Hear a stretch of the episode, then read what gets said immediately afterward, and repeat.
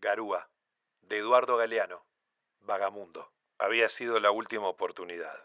Ahora lo sabía. De todos modos pensó, hubiera podido ahorrarme la humillación de la llamada y el último diálogo, diálogo de mudos, en la mesa del café.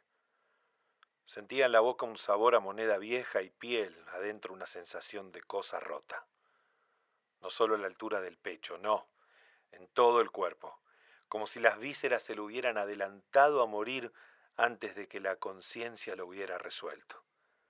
Sin dudas tenía todavía muchas gracias que dar a mucha gente, pero se le importaba un carajo. La garúa lo mojaba con suavidad, le mojaba los labios, y él hubiera preferido que la garúa no lo tocara de aquella manera tan conocida. Iba bajando hacia la playa y después se hundió lentamente en el mar, sin sacarse siquiera las manos de los bolsillos y todo el tiempo lamentaba que la garúa se pareciera tanto a la mujer que él había amado y había inventado, y también lamentaba entrar en la muerte con el rostro de ella, abarcando la totalidad de la memoria de su paso por la tierra.